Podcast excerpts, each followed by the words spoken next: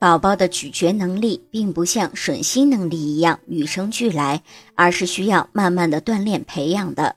咀嚼能力锻炼的最佳时间是宝宝六至八个月的时候。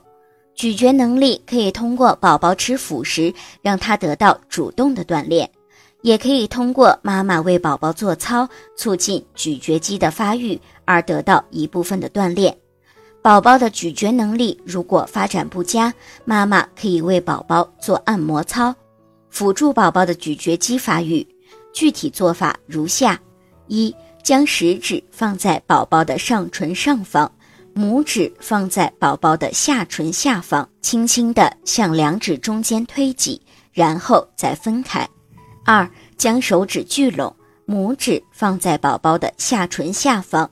其余的四指放在宝宝的上唇上方，轻轻的提拉，再放松。